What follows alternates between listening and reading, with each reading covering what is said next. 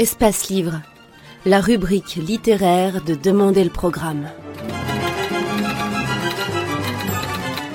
Les rencontres d'Edmond Morel.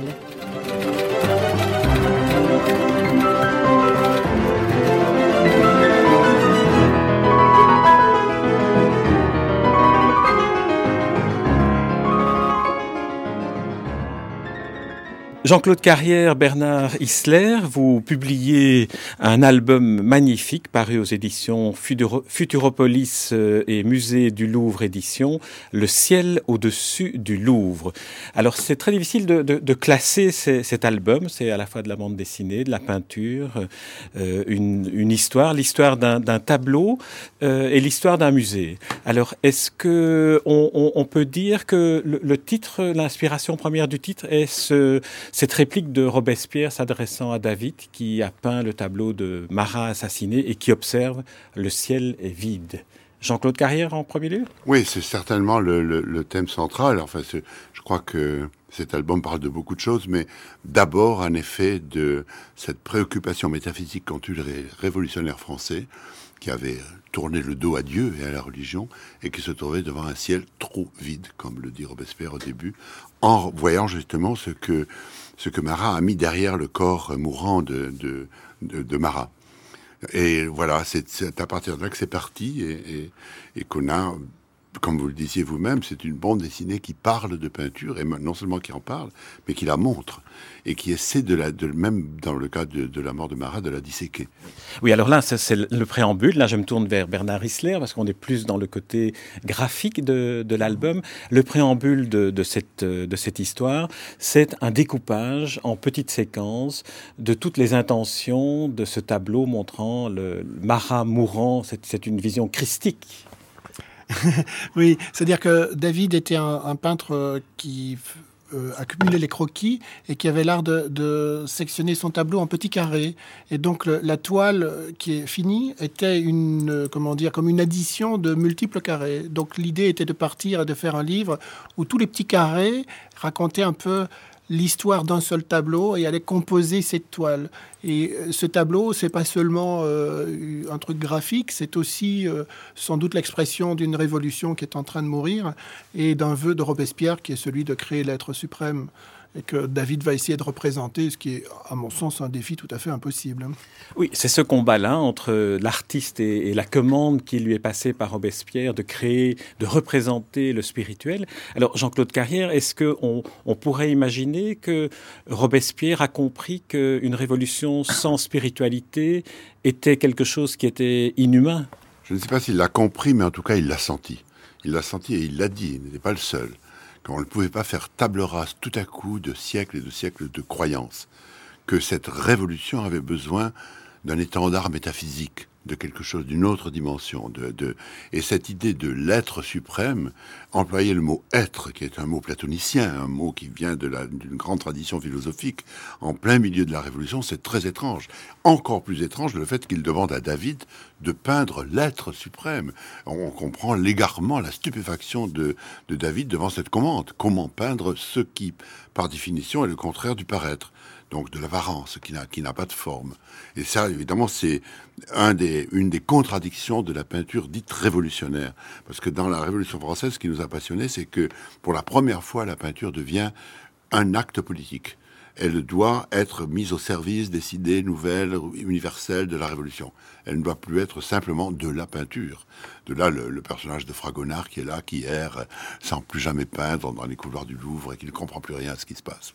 Oui, il faut dire que l'album s'ouvre avec euh, l'inauguration du, du, du, musée du Louvre en août 1793, 93.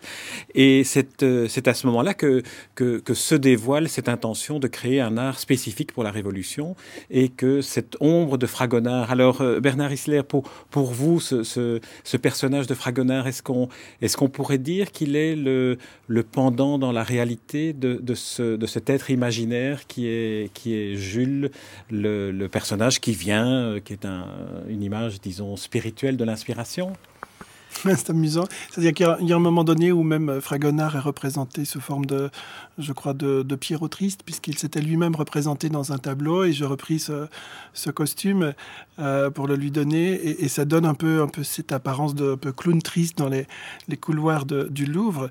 Et euh, c'est vrai qu'on était tous les deux assez, euh, comment dire, touchés par ce peintre qui a quand même passé toute sa vie à, peindre des choses délicieuses, et où il faisait appel à ses sens et à un certain plaisir de la peinture, et, et qui se trouve confronté dans une époque à, à des, des, nouveaux peintres qui veulent révolutionner, puisque le désir de David est quand même de révolutionner les académies et d'imposer une peinture très idéologique, très austère, presque martiale, avec un culte du masculin et qui, est, qui vient en rupture complète avec euh, toutes les valeurs qu'a défendu euh, Fragonard toute sa vie.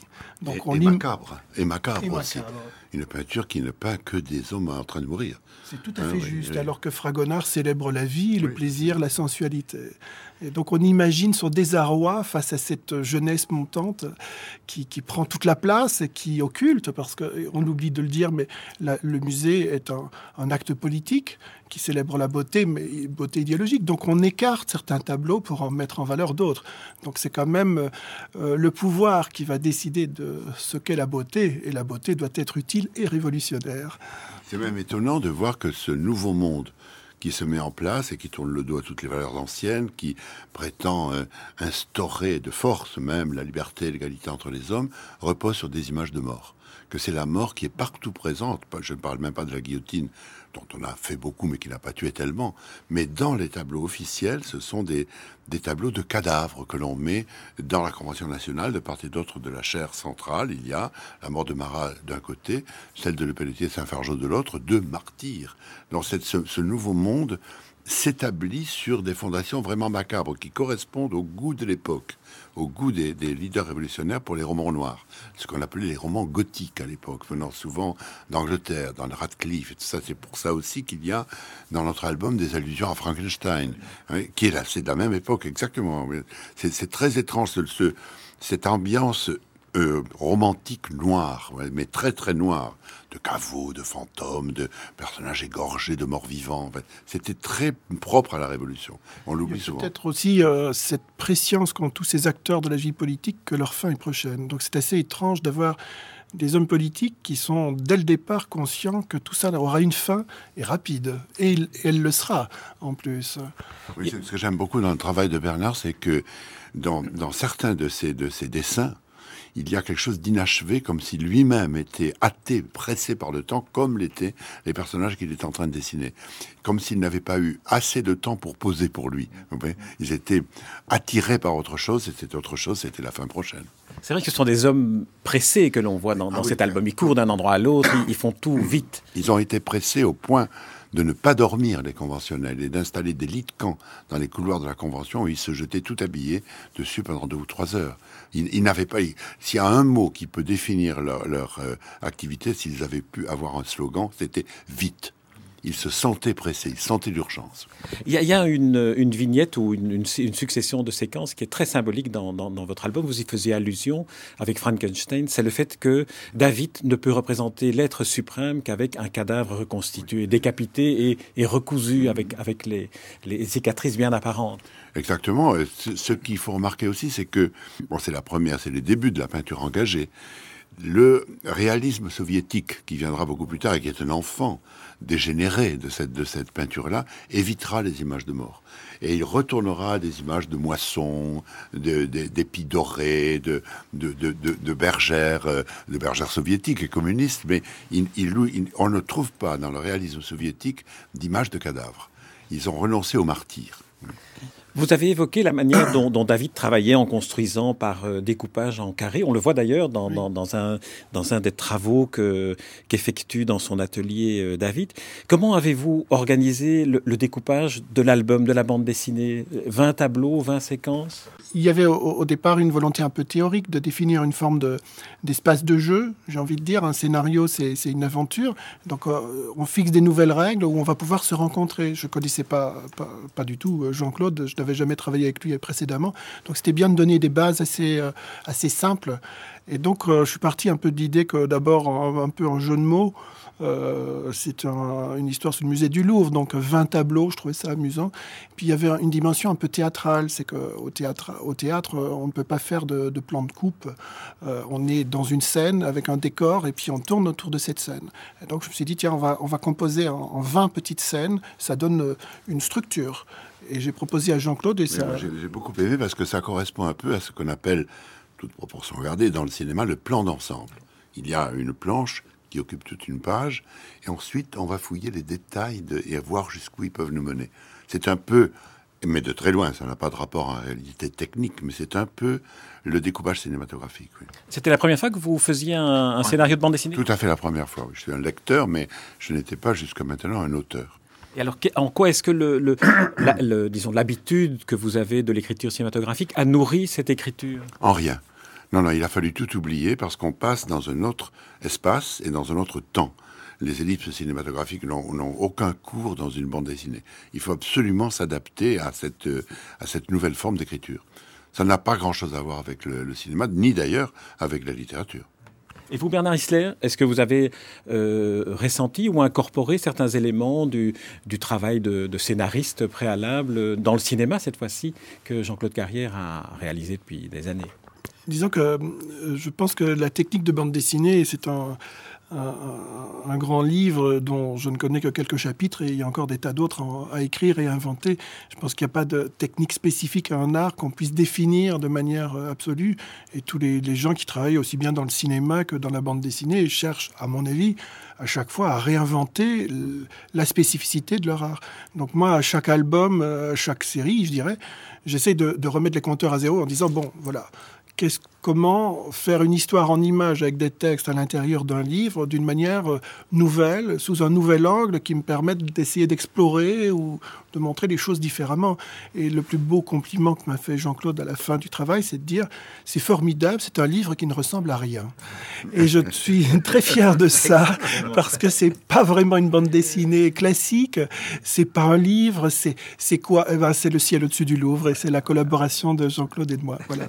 Euh, dans, dans, dans, dans, cet album, on voit aussi tout ce qui est la vie quotidienne au Louvre. On voit que les peintres avaient leur, leur atelier sur, place.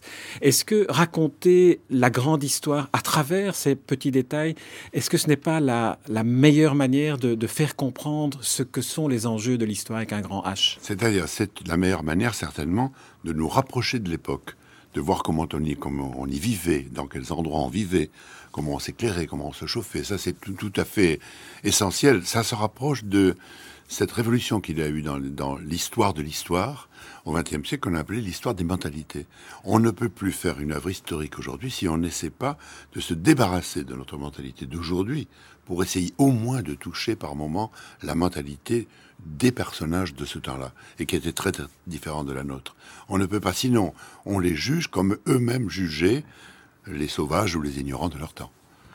Jean-Claude Carrière, Bernard Isler, je vous remercie pour cette interview, mais surtout pour ce, livre, cet objet, cet objet d'art qu'on ne peut pas qualifier effectivement. Il est bande dessinée, il est peinture, il est, il est histoire avec un grand H et histoire au pluriel avec un, avec un petit H.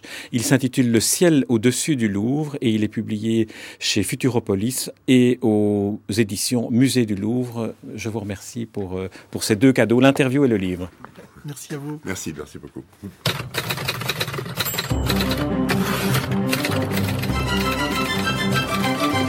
Espace Livre, la rubrique littéraire de Demander le programme. Les rencontres d'Edmond Morel.